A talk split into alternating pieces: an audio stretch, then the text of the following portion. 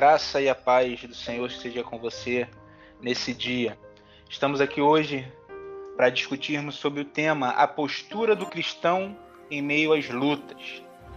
E estamos juntos com o reverendo Daniel. Boa noite, meus irmãos. A paz do Senhor Jesus Cristo esteja com todos. Está aqui também nosso irmão Luiz. Ah, boa noite, irmãos. Graça e paz para os irmãos. E o nosso irmão presbítero William. Graça e paz, irmãos, da parte do nosso Senhor Jesus. Deus abençoe a todos vocês. Amém.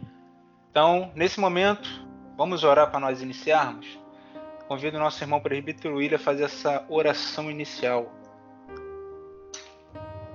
Pai, somos gratos a Ti por esta oportunidade de aprendermos mais da Tua palavra. Cremos que o Senhor já está nos instruindo e falando aos nossos corações. Queremos te honrar e glorificar o teu santo nome. Por isso te pedimos, toma o primeiro lugar, Pai. Toma o primeiro lugar em nossas vidas, toma o primeiro lugar neste momento e em tudo que fizermos. Seja a tua honra e a tua glória, Pai. Nós te louvamos e agradecemos pelos irmãos que estarão ouvindo o que aqui for dito e que estarão meditando juntos conosco na tua palavra. Somos gratos, te louvamos e bendizemos. E fazemos isso no nome de Jesus. Amém. Amém, irmãos. Semana passada nós falamos um pouco sobre Daniel 3, os amigos de Daniel sendo lançados na fornalha de fogo. E aí, no decorrer desse estudo, surge esse tema: a postura do cristão em meio às lutas nós conseguimos observar que as pessoas têm normalmente duas posturas em meio às lutas, em meio às dificuldades. Uns se colocam de pé e enfrentam os embates da vida. Outros, porém, se afundam no pessimismo, na solidão e na derrota. Na crise, uns, mediante a sua postura de atitude, fracassam, enquanto outros triunfam e esse é o cenário que nós estamos aqui hoje para debatermos. E diante desse cenário, o primeiro ponto que separamos hoje aqui é, são as lutas diante dos gigantes. O exemplo Davi e Golias. Enquanto o povo de Israel se amedronta no fracasso, Davi se levanta com a postura vitoriosa e confiante em Deus e enfrenta a sua luta, os seus obstáculos. E para começarmos ao debate sobre esse primeiro tópico, lutas diante dos gigantes, eu convido o nosso irmão Luiz a iniciar. Amém, irmãos. É, vamos começando com esse primeiro tópico, que é a luta diante dos gigantes. E foi dado também como exemplo Davi e Golias. Só que a gente podemos tirar vários exemplos do Antigo Testamento, do rei Ezequias, rei Josafá, de pessoas que lutaram contra inimigos que pareciam ser impossível de vencer, contra exércitos gigantes, né, Gideão. Então, qual foi o segredo de poder obter o sucesso? Foi confiar em Deus. Então, diante das nossas circunstâncias que a gente vive, dos gigantes da nossa vida e dos problemas que parecem ser impossíveis para nós resolvermos e enfrentarmos, devemos confiar em Deus. E aqui a gente tira o exemplo de Davi. Como todo mundo estava com medo de enfrentar o gigante, alguém que devia ter por volta de 3 metros de altura. Teve que sair alguém lá, um pastor, totalmente distante, não era um guerreiro, e ele teve que vir e derrotar o gigante, sendo que o gigante estava afrontando o próprio Deus. E isso a gente temos que tirar como exemplo. Também outros personagens, como eu falei, o rei Ezequias, que orou ao Senhor para enfrentar o grande exército assírio. Gideão, que só com 300 homens enfrentou os midianitas. Então, o segredo de nós vencermos os gigantes da nossa vida é confiarmos em Deus. Toda vez orarmos a Deus e pedir ajuda dele, que certamente Deus nos ajudará. Amém. Diante desse cenário do gigante, do gigante das nossas vidas que podem surgir nas crises, nos problemas, muitos vão olhar para o gigante e vão dizer assim: ele é muito grande, eu não vou conseguir vencer. E outros podem dizer: ele é grande e eu não vou errar. E essas são as posturas que nós encontramos nos seres humanos. E a postura do cristão deve ser esse: eu vou enfrentar, porque esse problema não tem como eu errar. Eu vou atingi-lo e vou derrubá-lo. Presbítero William, tem alguma coisa a acrescentar? Tem sim. Olhando para Davi, você olha para ele e vê que ele não tinha a menor chance. Davi não tinha a menor chance. Sozinho. Mas ele não estava sozinho. Ele estava no nome do Senhor. E se você observar alguns versículos dessa história, você vai ver que Davi estava tranquilo, porque, como disse o nosso, nosso irmão Diácono Luiz, ele sabia em quem cria. E nós também, diante das adversidades, diante dos gigantes que aparecem à nossa frente, também temos que ter essa postura de calma. Observe que a palavra diz que Davi escolheu as pedras. Você não vê um Davi desesperado, você não vê um Davi amedrontado, não vê um Davi que se recolhe, mas um Davi que avança. Você não vê um Davi que assume uma postura que não é dele. Tanto que Saul tenta colocar sua armadura em Davi. Davi experimenta, se mexe falou: não, esse não sou eu, não serve para mim. Davi sabia quem era e sabia o que era necessário para vencer o gigante.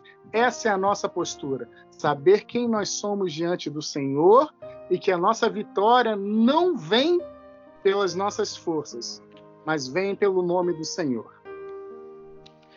Pastor, na postura é... do cristão diante do, das lutas, nós estamos discutindo aqui as lutas diante dos gigantes. O senhor pode deixar o seu comentário também alguns exemplos de gigantes que nós estamos enfrentando ou iremos enfrentar na caminhada? É, eu estou lendo nesse momento para os irmãos Romanos 12, versículo 2. Diz assim: E não vos conformeis com este século, mas transformai-vos pela renovação da vossa mente, para que experimenteis qual seja a boa, agradável e perfeita vontade de Deus. Tá? É, eu vejo em Davi, nesse confronto com o gigante Golias, exatamente isso. Ele não se conformou com a situação daquele momento. As pessoas estavam amedrontadas e sendo afrontados por um incircunciso nas suas palavras, né? Então, transformar, é, pela renovação da vossa mente, ou seja, ele não se deixou a, a, é, seduzir ou ser conduzido pelo sentimento nacional de medo, porque ali uma nação estava com medo de enfrentar o guerreiro, o gigante, né? A outra nação. E em seguida e, e, renovou porque ele não caiu nessa cilada. Ele foi o único que não teve medo, tá? Então, assim, ele renovou a mente com relação àqueles que estavam amedrontados, os outros, né? Seus compatriotas. E ao mesmo tempo que ele renovou essa mente, não se conformou, renovou seu pensamento, ao contrário do que todo mundo pensava. Ele viu, experimentou a boa, agradável e perfeita vontade de Deus, porque ele é o único que estava no centro da vontade do Senhor. Ele foi lá, encarou o desafio e venceu o gigante. Hoje não é diferente. Em meio às dificuldades, né? Estamos aí enfrentando essa questão política no nosso país e, e, e essa enfermidade. Né? A situação política e enfermidade mundialmente, que é o Covid-19, podemos dizer que são gigantes. Tá? Situação econômica do nosso país também são, são gigantes que se apresentam. Já apresentei aqui vários, né? Situação política é um gigante. A situação econômica do país e essa pandemia mundial, tá? É, só aí já tem três gigantes. Foram outros, né? Às vezes é um relacionamento, uma briga familiar, enfim, vários gigantes, sentimentos que das pessoas que estão conosco ou a falta deles, né? A falta do amor é o, o maior gigante que enfrentamos hoje é a falta do amor. A falta do amor, sabe? Então são, são gigantes que se apresentam diante de nós. Eu acho que o exemplo está aí, Davi. Não se conformar com aquela situação. Ah, não, é assim mesmo. Não, não é assim mesmo, não. Não, é. não aceitar a corrupção, não aceitar essa a situação sem que você dobre os seus joelhos, sem que você afronte, né? Renove a sua mente e experimentar qual seja a boa agradável vontade do Senhor. É, Davi viu ali o exército do rei Saul em torno de 40 dias diante do gigante com medo. Mas Davi, ele não fica com o mesmo medo, ele corre para vencer o gigante. Ele não corre para fugir do gigante. Então, essa é a questão. Às vezes a gente está diante dos nossos gigantes, diante dos nossos problemas, mas não temos a coragem de enfrentá-los e, e, não temos a certeza em quem nós confiamos, que é o Senhor. E, e isso aí conosco. também, isso aí a pessoa tem um talento brilhante, seja qual for a área. Seja, aí a pessoa está com medo de enfrentar sua timidez, pode ser a timidez ou gigante. Ela é uma professora nata, a pessoa, né? Ou uma cantora, sabe? Assim, um cantor, um professor, um ótimo instrumentista, né? Mas ele, por vergonha, não vai, não caminha. Ele se prostra diante do gigante ou da dificuldade. E a casa do Senhor sabe, com um monte de oportunidade, e a pessoa não está lá tocando os instrumentos, não está louvando, não está ensinando, sabe, não está é, se envolvendo com as atividades do reino do Senhor. É, diante desse cenário que nós estamos discutindo, às vezes o gigante ele pode ser um relacionamento. E nós vamos para o segundo ponto aqui dessa discussão. As lutas no seio da família, dentro do casamento. E o texto que a gente separou foi de Malaquias 2,14.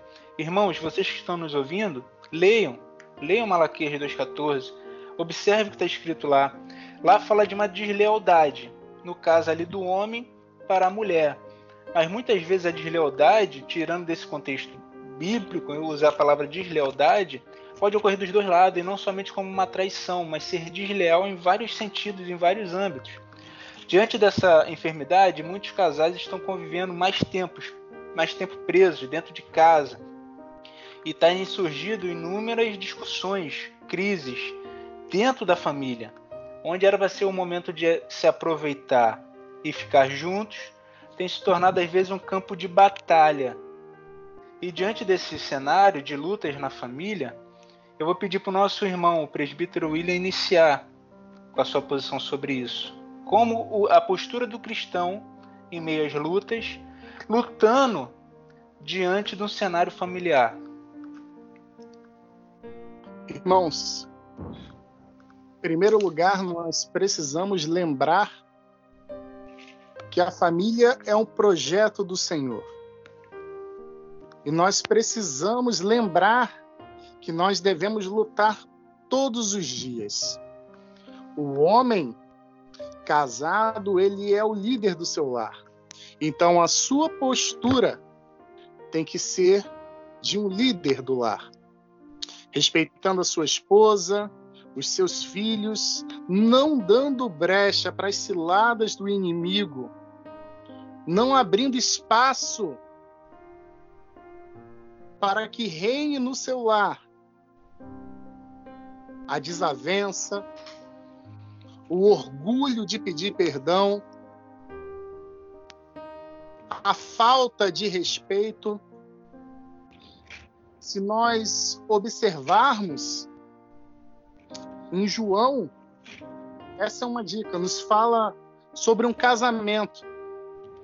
E nesse casamento, Jesus foi o convidado. Nós estamos falando das bodas de Caná na Galileia. E quantas pessoas não têm um relacionamento e não convidam Jesus para fazer parte desse relacionamento? Não convidam Jesus para entrar na sua casa. Para um relacionamento dar certo, Jesus precisa ser o centro da vida do casal. Jesus precisa ser a solução do casal. Se você observar nesse casamento, faltou algo, mas a presença de Jesus supriu aquilo que faltava. E nos nossos casamentos, nos nossos relacionamentos, aí eu incluo o namoro cristão, que tem por objetivo o casamento, o noivado. Jesus precisa ser o convidado principal. Jesus precisa fazer parte, ele precisa estar presente, porque aquilo que faltar não vai ser o homem que vai suprir, vai ser o Senhor. Se nós olharmos, a natureza do casamento é de uma aliança de companheirismo. O casamento não foi criado para que os cônjuges compitam ou fiquem competindo entre si, mas para que eles cooperem. Eles devem cuidar um do outro, como cuidam de si mesmos. Eles são companheiros. Devem estar juntos na alegria e na tristeza, na saúde e na doença, na prosperidade e na adversidade. É um conjunto só, é uma aliança que deveria aproximar e não distanciar. Pastor, o senhor tem algo a acrescentar aqui? Sim, o que eu queria dizer, eu costumo dizer, o sentimento é uma plantinha. O sentimento é uma plantinha. Nós vamos cultivando, cultivar essa plantinha no dia a dia, né? E, e você imagine, né? Hoje nós estamos falando da situação atual. É, marido e mulher estão confinados dentro de casa. Então, às vezes, o trabalho, shopping, a sair de casa é um refúgio. Né? Para não ficar aqui aturando a minha esposa, eu vou para o trabalho. Tem gente que fica fazendo hora extra. Chega às 7 horas da manhã no trabalho e sai às 11 horas da noite, só para chegar em casa, tomar banho. E quando sai cedo do trabalho, né, não é o nosso caso, né? mas o de milhares de pessoas, vão para os bares, né? para beber, para encontrar os amigos, enfim, para demorar a chegar em casa. Por quê? Porque o, o, sentimento é uma plantinha. Se ela não for regada, se ela não for cultivada, ela vai murchar, vai secar. E aí, quando esse sentimento, que é essa plantinha, murcha, seca, tá? Hoje, já que marido e mulher estão confinados em casa, vai ficar um olhando para a cara do outro para ser, sabe, um tédio, sabe, um agredindo o outro. Por quê? Porque o sentimento já não existe mais. E em certas circunstâncias. Não estou dizendo que é todo mundo, né? Mas para que isso não aconteça, chega a esse ponto, né? Qual seria o, o, a grande dificuldade aí a ser enfrentado, né? Cultivar, cuidar do sentimento, né? Elogiar mais do que denegrir a imagem do outro, né? Elogiar, nossa mulher, você fez um arroz maravilhoso, ao invés de rotular. Né? A mulher faz 500 milhões de vezes um arroz excelente. Aí uma vez ela esqueceu, queimou. Poxa, mulher, você não presta. Não faz nada que presta. A mulher para o homem, você não vale um tostão furado. Ou seja, isso é rotular. Aí eu costumo perguntar, é, ela não presta mesmo? Ele não faz nada certo mesmo? É isso mesmo que você quer dizer? Você está rotulando. Ou seja, então esses vícios do dia a dia, falar mais mal do que bem, né? a gente é perdulário para xingar o outro. Ou seja, a gente é gastão, as pencas. Mas somos remissos, somos econômicos na hora de dizer coisas boas, como por exemplo, elogiar, dizer eu te amo, eu gosto de você. A gente é econômico. Mas o outro, a gente fala as pencas. Então isso vai acumulando, vai chegar no momento que hoje isso está explodindo. Estamos vivendo um problema hoje com os casais, suicídio, sabe? E tantas outras coisas, brigas familiares, tá? por causa disso, porque no dia a dia nós esquecemos de cultivar aquela plantinha chamada sentimento. Aí chega agora, isso vai eclodir, vai explodir. Então, eu vai uma dica aí para todos que estão nos ouvindo, né? Comece agora, nunca é tarde para começar. Elogie mais do que de, é, fala, fala mal, né? Da pessoa que convive contigo. Para para ressaltar as coisas boas, certo? Para cada coisa ruim que você notar, perceber, lembre de cinco coisas boas que a pessoa já fez. Isso aí já ajuda. E aí vai ser mais suportável, mais tolerável o convívio. Tem uma frase de João Calvino que ele, ele explica mais ou menos assim: que o vínculo do casamento ele é mais sagrado, ele é mais forte que o vínculo que prende os filhos aos seus pais. E a gente vê também essa crise, é muitas vezes restaurada pela postura do, dos pais em relação aos filhos e não tendo a mesma postura em relação ao cônjuge. Isso também é uma forma de deslealdade, uma forma de quebrar essa aliança que Deus fez e estava presente no momento do nosso casamento. Luiz, tem algo a acrescentar nesse, nesse tema? Sim, sim, tenho sim.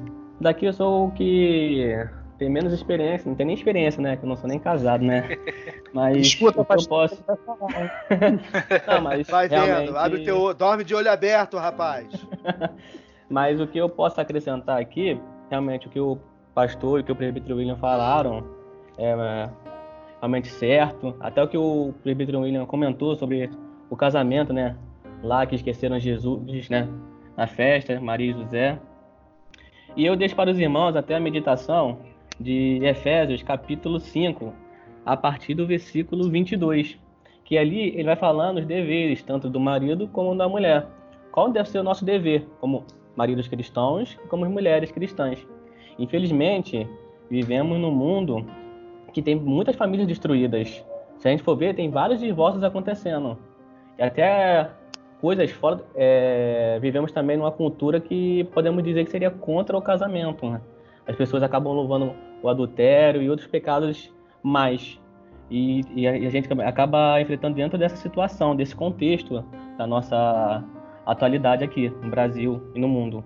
Então, para os irmãos, eu deixo essa meditação, porque e outra coisa também é que a gente tem que ter Jesus em todas as áreas da nossa vida, tanto na área familiar, na área do trabalho, na igreja, em todo momento.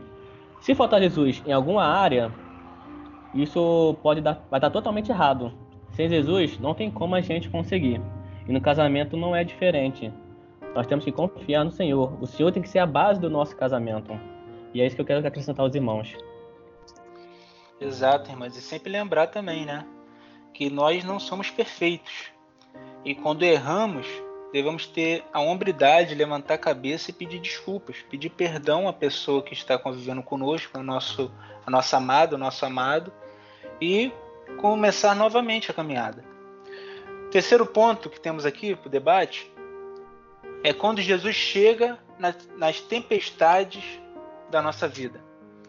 E o texto que separamos é Marcos 6, do 45 ao 52 aonde os discípulos estão no meio do mar, no meio de uma tempestade acontecendo, eles já sem forças para remar, e dali começa a vir Jesus andando sobre o mar. Eles vendo aquilo ficam aterrorizados, atemorizados, e Pedro se levanta e fala: Se é Jesus mesmo, eu quero ir até aí. Jesus manda ele ir, ele começa a andar por sobre o mar.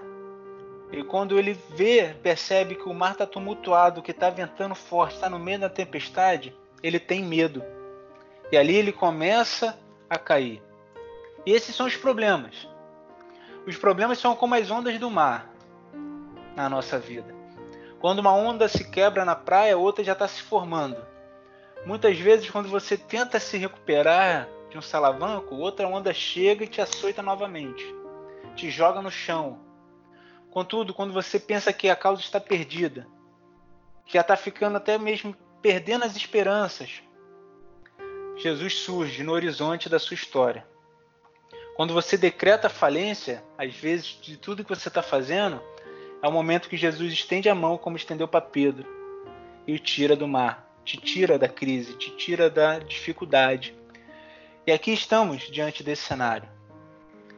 E eu vou pedir para o nosso irmão o reverendo Daniel a começar a debater sobre isso. Quando Jesus chega na tempestade da nossa vida, quais são as mudanças que ele traz? Vocês estão lembrados do, do poema Pegadas na Areia, como é que era? O camarada, essa noite eu tive um sonho, aí começa a dizer. Tava caminhando dois pares de pegada. Um par era de, dele, o outro era de Deus. Chegou em determinado momento, de dificuldade da vida dele, ele só viu um par de pegadas. Aí ele começou a reclamar: Senhor, no momento mais difícil da minha vida, o Senhor me abandonou. Aí o final do poema dizer: Não, aquele par de pegadas que você viu na areia era meu, porque eu carregava você nos meus braços. Então, no momento de crise, de dificuldade, a gente tende a, a ver, enxergar, ouvir que estamos sozinhos, ou seja, não estou ouvindo nada, não estou vendo ninguém, estou só sabe? Mas eu quero destacar desse texto aí que o irmão falou, a partir do versículo 45 do Evangelho, capítulo 6 de Marcos, o versículo 48, o início diz assim: "E vendo-os em dificuldade a remar". Ou seja, Jesus estava na terra, mas estava vendo eles. Sabe? Então, esse sentimento de estar sozinho, de solidar, é, estar solidão, né? é um gigante a ser enfrentado. Então, enfrente, meu irmão, mas tenha certeza que você não está sozinho. Olha o texto, o início do versículo 48 de Marcos 6. E vendo-os em dificuldade a remar. Jesus estava vendo, Jesus estava olhando para ele, sabe? Para eles, né? Nada foge ao olhar do Senhor. O Senhor está nos contemplando, o Senhor está vendo as nossas dificuldades. A nossa tendência, em meio ao olho do furacão, está no olho do furacão, tá? ou seja, está no meio da tempestade, no meio da dificuldade. A nossa tendência é achar que estamos sozinhos, tá?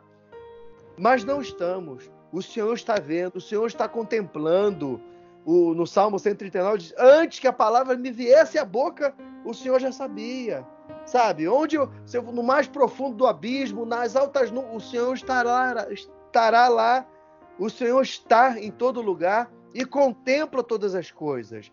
Então, quando a gente tem certeza disso, nós vamos passar de uma forma mais doce e suave as dificuldades ou os Golias da vida. Luiz. Então, é, também acrescentando até o que o pastor disse. Durante, diante das dificuldades que a gente passa, a gente muitas vezes entra em desespero. Ou às vezes a gente tenta desafiar ele sozinho, pensando que a gente, com a nossa força, podemos passar por essa dificuldade. Porém, a gente temos que lembrar que Deus está conosco em todo momento da nossa vida, inclusive no momento da dificuldade. Realmente, a gente às vezes fica pensando que estamos sozinhos, passando por determinadas situações, ou até mesmo duvidando se Deus não está vendo aquilo que a gente está passando. Mas eh, também temos que saber que tudo tem um propósito, né? E também temos que saber, Deus está com a gente lá. E ele fala para não temer, não ter mais as circunstâncias, não tema as dificuldades, porque Deus vai nos livrar ou vai nos ajudar a passar por ela, entendeu? Nessa mesma passagem, a gente, acho que em Mateus, se não me engano, também é falando de Pedro, né? Que ele fala para ir até o Senhor. Só que aí quando ele foi andando, andando, andando, parece que a sua fé foi fraquejando, porque foi aumentando a tempestade, aumentando os ventos, né? E aí ele foi se afogando. Então é a gente é nesse momento que a gente tem que confiar mais em Deus é muito fácil é, nós confiarmos em Deus, falarmos que Deus é soberano, que Deus faz tudo, que Deus está nos protegendo quando tudo está indo bem. Mas será que a gente também tem essa mesma fé, essa mesma convicção quando tudo começa a dar mal, a dar ruim, começa a ir mal? Um exemplo é o de Jó. Mesmo ele passando por adversidades, perdendo os filhos, perdendo a casa, perdendo tudo, a esposa, e por último perdendo a saúde, ele não deixou de confiar em Deus. Ele mesmo assim ele reconhecia, ele fazia que o meu redentor vive e por fim se levantará na terra. Então, a gente tem que ter essa mesma convicção que Deus está sempre conosco. Porque se a gente esquecermos de Deus nesse momento, a gente acaba entrando em desespero ou tenta enfrentar as dificuldades sozinho. E nas duas coisas, nas duas situações, vai dar errado. Então, sempre confiar em Deus. Amém. Presbítero William, eu gostaria de fazer uma comparação do texto que o irmão trouxe com o texto que está em Marcos, capítulo 4, do 35 ao 41, que também fala de outra tempestade. Só que nessa tempestade, Jesus estava no barco e dormindo. E na outra tempestade que o irmão trouxe no capítulo de número 6, Jesus ordena os discípulos que fossem na frente. Mas o que nós temos em comum? A tempestade e Jesus. Às vezes nós achamos que Jesus está dormindo ou que ele não está no nosso barco, mas ele sabe de tudo que está acontecendo. Não é porque você acha que Jesus está dormindo ou que Jesus não está no barco, que ele deixou de ter o controle da situação. Ele continua soberano, ele continua sabendo o que se passa, ele sabe o que está acontecendo. Tanto é que a pergunta que Jesus faz para os seus discípulos depois que repreende aquela tempestade é: por que vocês são assim tão medrosos? Vocês ainda não têm fé? Nós precisamos ter fé diante da tempestade. Maior do que a tempestade é o Deus ao qual nós servimos. E ele é poderoso para nos livrar. Ele não está dormindo e não está fora do nosso bar. Ele sempre está presente nas nossas vidas. Amém. Vou fazer uma pergunta para os irmãos. Enquanto vocês estão pensando numa resposta, eu vou falar algumas coisas aqui. A pergunta que eu vou deixar para os irmãos pensarem agora, os três que estão aqui comigo. Então, qual é a postura do cristão em meio às lutas? Vocês conseguem responder isso aí em uma frase? Vão pensando nela. Eu vou falar aqui algumas coisas aqui para os nossos ouvintes. Irmãos, a crise, ela significa separação ou purificação. É um tempo de oportunidade. Crise, ela vem do grego, uma palavra original, que é justamente isso, é separação. Ela é, vem do crisol, aquela vasilha que o ourives purifica a prata e o ouro, aonde vai ser tiradas as impurezas. A gente usa crise em muitas, em muitas coisas. Só que a crise é o nosso momento de oportunidade. Jesus não chegou atrasado à aldeia de Betânia. Ele sabia o que estava para fazer naquela aldeia. E a ressurreição de Lázaro já estava na agenda de Jesus. Mas antes dele ser ressuscitado, primeiro ele teve que sofrer na sua doença. Depois ele teve que morrer e ficar quatro dias morto para depois vir Jesus e fazer o seu milagre. Ele sabe o que você está passando, ele sabe a crise que chegou na sua vida, ele sabe a dor que assalta o seu peito, ele vê as suas lágrimas, ele está perto de você nas madrugadas que você está com insônia, nas noites que parece que nunca acabam. Ele sonda a sua mente, a sua alma. Ele sabe o que você tem sentido, o que você está passando.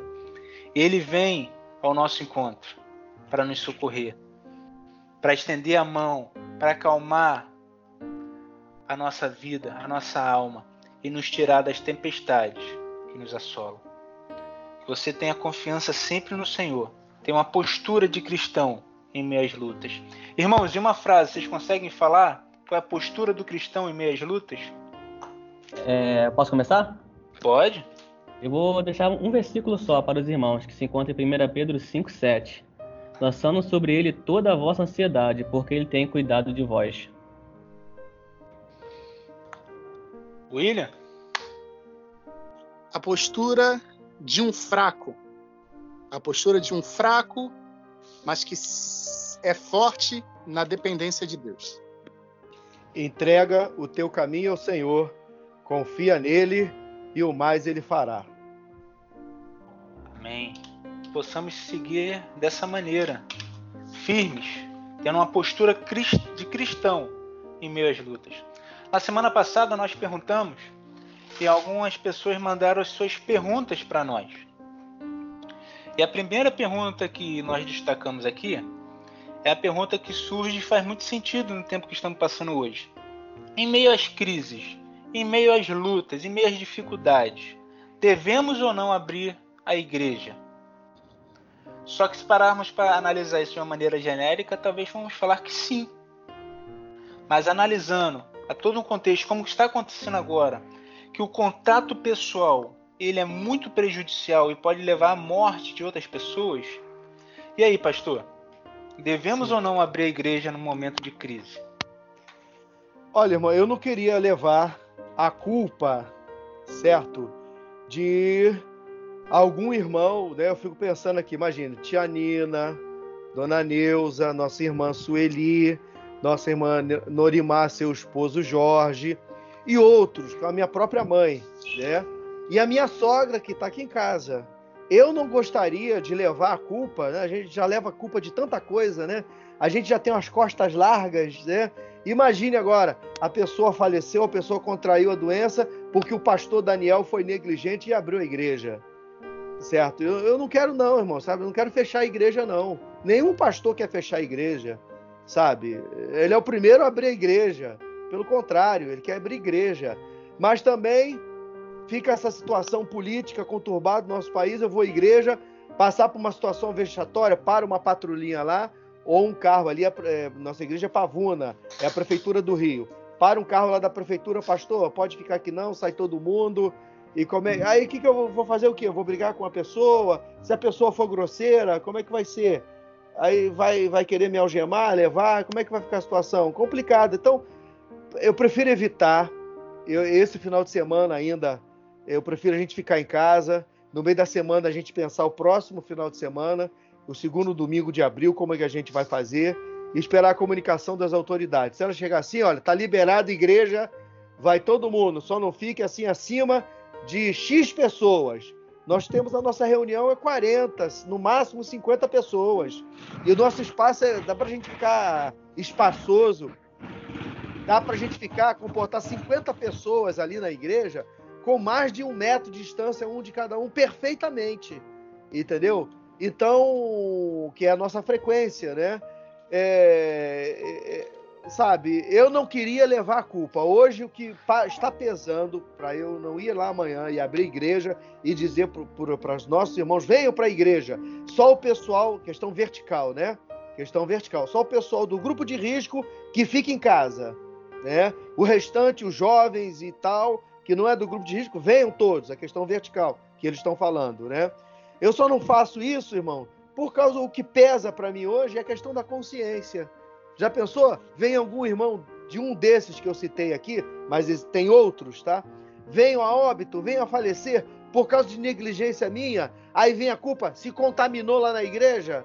Não, eu quero que a notícia boa seja espalhada. A pessoa lá na igreja recebeu Jesus Cristo, recebeu a palavra do Senhor e não o Covid-19.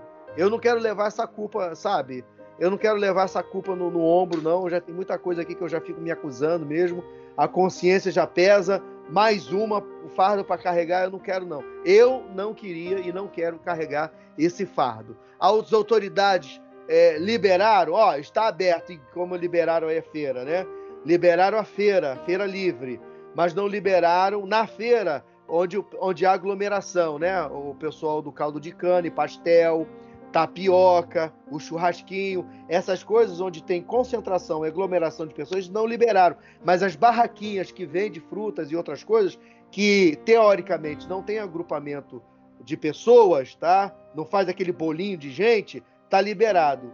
Liberaram a feira. Se liberarem a igreja, imediatamente no dia seguinte eu abro, tá? Agora antes, antes das autoridades, eu não quero levar é, mais um peso nas costas não. William Luiz, vocês querem acrescentar alguma coisa sobre isso? Claro. Qual é a pergunta mesmo? Se no meio dessas lutas, dessas crises que estão passando, devemos ou não abrir igreja? Tem em mente também o seguinte: muitos, quando começou, falaram: não, a gente tem que confiar em Deus, tem que ter fé, não podemos parar. Que, como vocês avaliam isso? Devemos ou não abrir a igreja? Eu perguntei, eu pedi para que você repetisse a pergunta para poder responder. A igreja está fechada? Porque eu não sabia que ela estava fechada. Porque a igreja do Senhor continua viva e atuante. A igreja está fechada só se for para aqueles que cultuam apenas do templo, mas o culto é contínuo na nossa vida. E se o culto é contínuo na nossa vida, e nós juntos somos a igreja do Senhor, a igreja não está fechada. Cabe a nós essa responsabilidade. Como o pastor bem disse no início, a questão do amor que tem faltado. Nós devemos amar os nossos irmãos, nós devemos cuidar dos nossos irmãos. E se as autoridades estão pedindo ajuda da igreja com relação ao isolamento, qual é a postura da igreja? Uma postura de rebeldia ou uma postura de amor e cuidado? Volto a frisar: a igreja do Senhor não está fechada. Amém. E o que devemos também lembrar, irmãos, né, nesse cenário todo, é diante de tudo que está acontecendo, mesmo entendendo que a gente está cultuando a Deus no online, da maneira que der, muitas igrejas estão se virando para poder conseguir reunir os irmãos, nós somos extremamente contra a questão de ser o crente em casa, o cristão fora da igreja. Embora a igreja não seja somente o complexo, a gente acredita na Bíblia, acredita que o convívio entre os irmãos pessoalmente, ali se forma a igreja. Esse nós estamos vivendo momentos de excepcionalidade. Não é, é. para ser natural isso. Pode falar, Luiz. É, só também acrescentando também, até que o pastor e o Ibtre William comentou, né? Pô, a gente também tem que entender, não somos feitos de aço, né? A gente não é a pessoa que vai chegar, se pegar esse vírus aí, alguns de nós que somos do grupo de risco, pode para no hospital até mesmo falecer. E isso não é falta de confiança em Deus. Isso, na verdade, como foi falado, é amor com o irmão, é o cuidado com o irmão. E gente, em nenhum momento a gente parou de fazer culto ao Senhor. Até porque tá toda na terça, na quinta e no domingo, que são os dias de culto na igreja, o pastor tem colocado mensagem, colocado música para a gente escutar, fazemos o culto em casa, entendeu?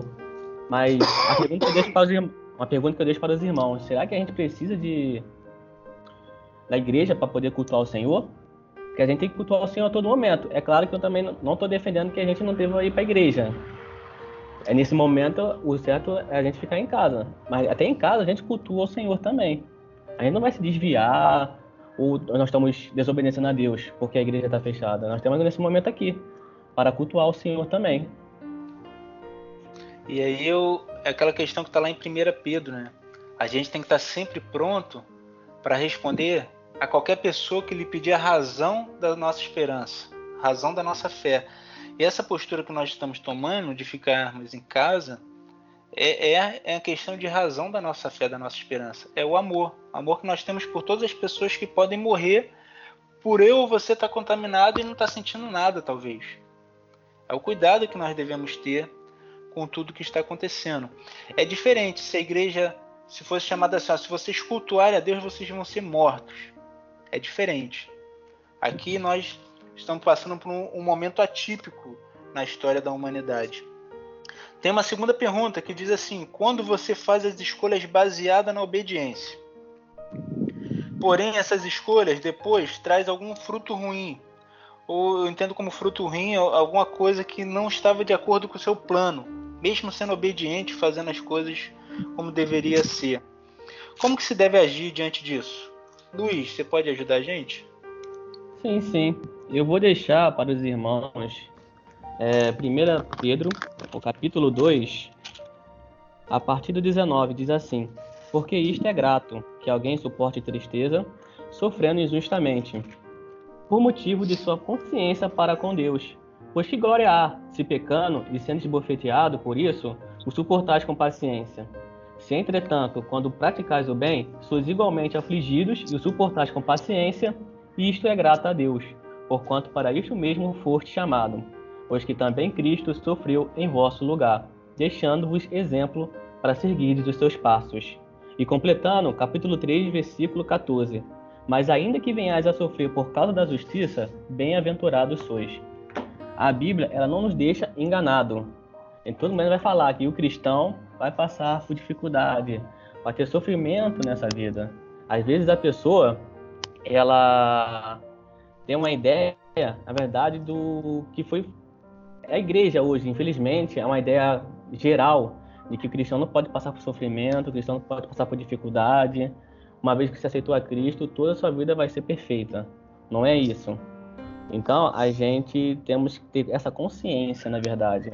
A Bíblia não, deixa, não nos deixa enganado sobre isso, que a gente temos que confiar a Deus, sabendo que viria esses momentos ruins que na nossa vida, até mesmo por causa da nossa fé, porque às vezes querendo em Deus a gente não tem certos privilégios do mundo, né? O mundo começa a nos olhar de maneira é, torta, né? Então é e também nos concentrar que existe um tesouro maior, né? Mirar a nossa salvação, falando que até Paulo falou, né? Que tudo que a gente passar por aqui não pesa o que vamos receber lá na glória, né? Que é a nossa salvação. A gente tem que mirar esse nosso maior tesouro, não nas coisas da terra. Então, eu acho que a pessoa tem que viver dessa maneira, pensando sempre no céu e tendo a consciência que com Cristo pode ter sofrimento aqui na terra. Luiz e pastor, o que que deve fazer? Luiz acabou de falar. Quando Luiz não, William e pastor. O que que nós devemos fazer então quando estamos obedientes a Deus, seguindo a risca tudo e mesmo assim as coisas ruins estão acontecendo, estão tudo fugindo do controle. Resignação, sabe? Temos que ficar resignados nesse, nessa situação, resignados, tá? E, e confiantes. Você tem que ficar resignado, sabe? O espírito de resignação, continuar em oração e confiante no Senhor, para você nunca perder a esperança e a fé, sabe? Se a pessoa perder a esperança e a fé, eh, sabe, é um retrocesso muito grande.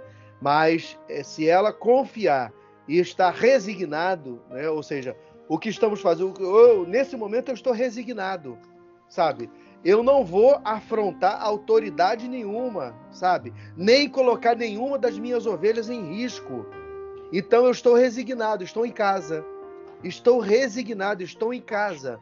Não quero colocar ninguém em risco. Mas eu não quero, eu não quero estar em casa. Eu não estou conformado em estar em casa. Sabe? É, é, é, mas eu estou resignado, estou suportando, estou suportando esse momento com fé, com esperança. Por quê? Porque a minha confiança em Deus não foi em nenhum momento abalado. Tá? Então, o que eu digo às pessoas ficar, estarem é, resignadas, tá? espírito de oração, se mantendo confiantes no Senhor. William? Eu concordo com o reverendo Daniel. A palavra-chave confiança. Romanos 8, 28, sabemos que todas as coisas cooperam para o bem daqueles que amam a Deus, daqueles que são chamados segundo o seu propósito. Jó estava sofrendo, tinha perdido tudo que ele tinha, menos a sua esposa. E a sua esposa vira para ele e diz: Jó, abandona esse Deus e morre de uma vez. Ela tinha desistido.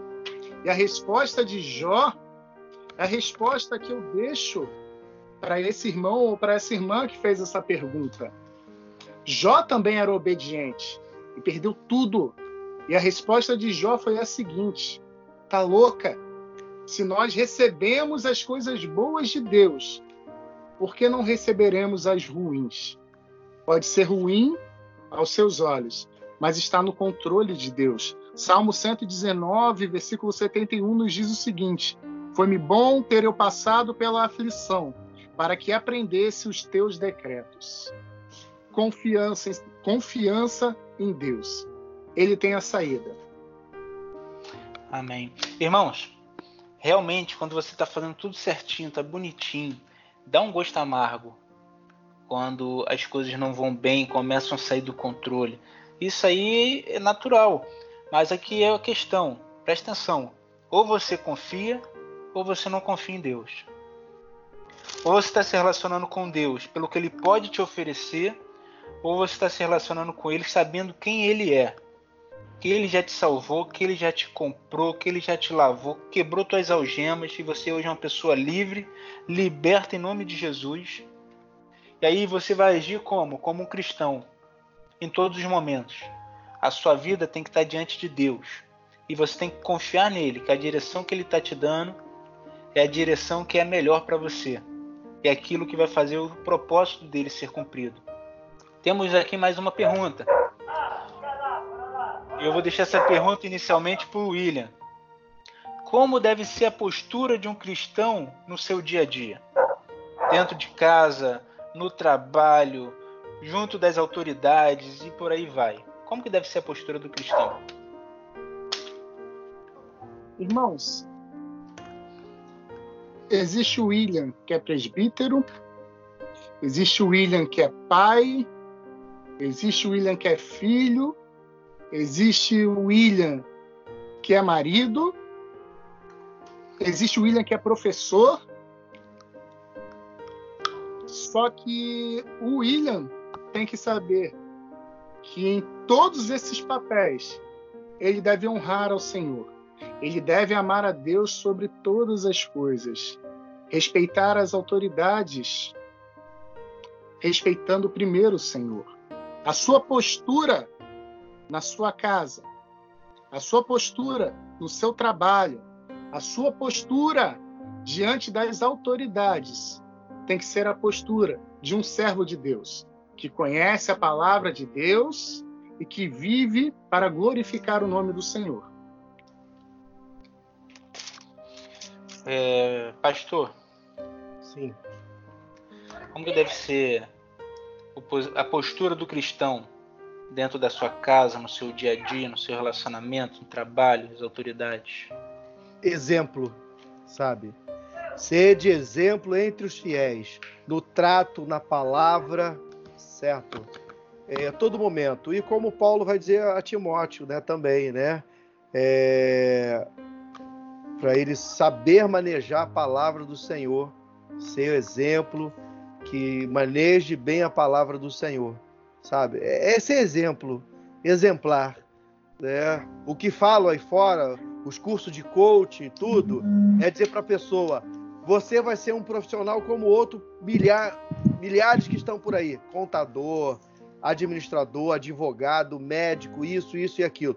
Mas você vai fazer a diferença, sabe, na sua vida, com relação a, até o que você vai ganhar, o salário, se você fizer a diferença, se você for o cara, né? A mesma coisa eu digo na carreira da fé, sabe? Você vai ser Elias fez a diferença, entende? A seu tempo e tantos outros, Noé fez a diferença. Então, o cristão é fazer a diferença, ser exemplo no trato, na palavra, sabe? Principalmente no manejar a palavra do Senhor. Ser exemplo. Luiz? É, tem um pouco a acrescentar, já foi muito bem dito aqui pelo presbítero William, pelo pastor já. É, a gente temos que ser o mesmo em todos os lugares. Lembrarmos que somos cristãos e servos do Senhor, não somente na igreja, mas em todo lugar em que a gente for passar. É isso. E também temos os exemplos também em todo o lugar que formos passar, né? E agimos como servo do Senhor. Então, a pessoa que é que tem máscaras é uma pessoa no meio da igreja, é outra pessoa totalmente diferente no seu lar, é outra pessoa totalmente diferente no seu trabalho. Essa pessoa não está tendo uma postura cristã, porque o cristão ele é o mesmo em todos os ambientes. Irmãos, é, tem a última pergunta aqui. É nas lutas que buscamos mais a Deus? Quem gostaria de responder isso aqui?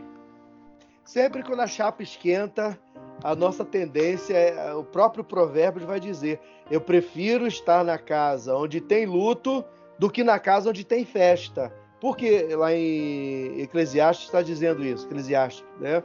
Por que está dizendo isso? Quando a pessoa está na casa, está numa casa onde tem luto, a pessoa está mais reflexiva, está pensando que um dia ela vai enfrentar isso também. Então ela passa a reavaliar as suas atitudes, seu comportamento, a sua postura diante do mundo, tá? Agora, numa casa onde tá, tá, tem festa, a pessoa abre a guarda, a pessoa baixa a guarda, a pessoa fica propício a fazer loucuras, né? É, é levada a fazer um monte de coisa ruim, porque está desatenta, está festejando. A tendência é você dar uma, uma esfriada. Então eu acho que sim, quando a chapa esquenta, tá? na maioria esmagadora dos casos, as pessoas ficam mais reflexivas e se voltam mais para Deus, né? Você vai no cemitério, por exemplo, por isso que o trabalho de evangelismo é muito eficaz no, nos cemitérios, porque lá as pessoas param e te ouvem. Pode ter eh, sepultamento lá de um espírita, Aí veio alguém familiar, o senhor pode dizer, aconteceu comigo, né? Aí eu ir lá, o enterro, o sepultamento era de uma pessoa espírita, mas todos prestaram atenção na mensagem que foi pregada ali, sabe? As pessoas ficam, prestam atenção, param e ouvem. Por quê? Porque naquele momento as pessoas estão mais receptiva e reflexiva ao mesmo tempo. Mais alguém quer acrescentar aí? É... Eu Quer é... Não. Oi? Pode falar, por favor, desculpa. Nada. Então, eu acredito também que é realmente nesses momentos difíceis que a gente buscamos mais a Deus, né? Porque às vezes a gente até vê na própria Bíblia muito usando a figura do rico. Por quê? Porque o rico normalmente confia nas suas riquezas, né? Confia no seu dinheiro e no seu poder. E quando esse perde tudo isso, ele acaba voltando-se para Deus. Às vezes até Deus nos dá algumas situações para nós, para que nós possamos voltar para Ele, né? Para podermos lembrar de que os, do Senhor, porque realmente é uma tendência às vezes da gente quando está tudo bem, acabarmos esquecendo de Deus. E realmente nesses momentos é que a gente começa a lembrar, né, do Senhor. Esse momento de dificuldade, até mesmo como o pastor falou, né, como lá o Abel fala da questão do luto, né, que ali é o momento que a pessoa começa a refletir sobre toda a vida, né. Pode falar, Yuri. Quando nós nos afastamos de Deus, Deus nos ama tanto que faz qualquer coisa para nos trazer de volta. Olha o povo, olha o povo de Israel, se afastava do Senhor, era afligido e clamava a Deus. Quantas vezes isso aconteceu? Quantas vezes na aflição era somente nesse momento que o povo se lembrava de Deus. Deus, com mão forte, tirou seu povo das mãos de Faraó. Era o mesmo Deus, mas nós temos a tendência nos momentos de alegria, colocamos Deus de lado. Deixamos Deus à parte. Nos momentos de desespero, eu sei o Deus em quem eu tenho crido, mas nós precisamos ser contínuos. Realmente, a pergunta é muito pertinente e a resposta é sim. O nosso lado humano, quando não vemos solução, nos faz olhar diretamente e nos lembrar de Deus. E Deus, como nos diz o Salmo 18, no versículo 30, faz tudo perfeito e cumpre o que promete. Ele é como um escudo para os que procuram a sua proteção. Nos momentos de dor, nós só temos proteção nos braços do Senhor. E nós vemos o quanto somos fracos longe dele e perto dele somos mais fracos ainda, mas nos fazemos fortes na presença dele. É, nesse cenário, infelizmente, é no meio das lutas que nós buscamos mais a Deus. Porque quando estamos na bonança, sem lutas, sem adversidades, isso tem vários exemplos no, no Antigo Testamento com, e durante a história do, no, do mundo cristão.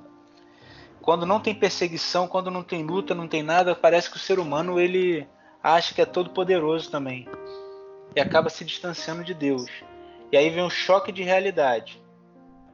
E aí vamos para a luta, vamos para os cativeiros da vida, vamos passar por algumas dificuldades que são ocasionadas para que nós possamos nos lembrar, ser, possamos ser separados novamente e possamos caminhar junto com Deus. Irmãos, estamos chegando no fim desse momento. Se Deus permitir, semana que vem nós voltaremos. Eu quero deixar só uma palavra final para gente. Às vezes temos a sensação que os nossos esforços são inúteis. Nós remamos contra a maré muitas vezes na nossa vida. Nós nos esforçamos, choramos, nós jejuamos, clamamos a Deus. E às vezes o perigo não se afasta. Mas nessas horas nesses momentos, os problemas eles podem até ser maiores do que a nossa força. Podemos até nos sentirmos esmagados, sufocados. Mas o nosso Senhor, ele está conosco. Chega a hora mais sombria, a madrugada mais densa da nossa história. Jesus vai aparecer e vai pôr fim à nossa crise. Muito obrigado a vocês que nos ouviram. Muito obrigado a cada um que esteve aqui comigo. Muito obrigado, Luiz. Fica com Deus. Quer deixar é. uma mensagem de despedida pro pessoal? Sim, sim. É só para os irmãos refletir, né? O que foi falado aqui. Na verdade, tudo se resume a confiar em Deus, né? E a gente temos também que pensar e fazer essa reflexão em nossa vida, né? Será que estamos realmente confiando no Senhor em todas as circunstâncias, em todos os momentos, em todos os lugares? Eu acho que a gente tem que fazer essa reflexão sobre isso. Agradecemos também aqui a presença do presbítero William. Fica com Deus, meu irmão. Amém, irmão. Que Deus abençoe a vida de todos os irmãos. Para encerrar, gostaria de deixar só uma passagem. Está em Jeremias 29, versículo 11, que diz assim: Só eu conheço os planos que tenho para vocês: prosperidade e não desgraça, e um futuro cheio de esperança. Sou eu, o Senhor, quem está falando.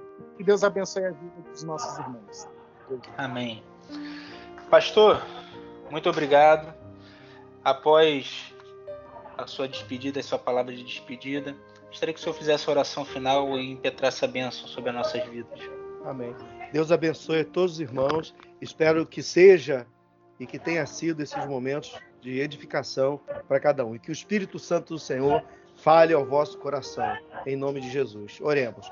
Senhor, nós somos gratos por esse momento que passamos juntos, Senhor. Em nome de Jesus, temos acesso à tua palavra e os teus servos podem ter acesso ao áudio, Pai. Obrigado pela vida do teu servo Rodrigo, pela vida do teu servo William pela vida do teu servo, Senhor Deus Luiz, e a todos que nos ouvem, Senhor. Abençoe a vida de todos. É a nossa oração e nossa gratidão pela vida de todos, em nome de Jesus. Que a graça de nosso Senhor e Salvador Jesus Cristo, o amor de Deus, o nosso Pai, as doces e maravilhosas consolações do Espírito Santo estejam com todos. E todos digam Amém. Amém. Irmãos, que tenhamos nós a postura do cristão em meio às lutas, em meio a nossa vida em meio a todas as dificuldades. Que possamos nós crermos sempre no Senhor. Deixa aí o tema que você gostaria que nós falássemos na próxima semana. Mande para nós sugestões de temas. De repente o seu tema será escolhido. Fique com Deus. Até a semana que vem, que o Senhor nos permita.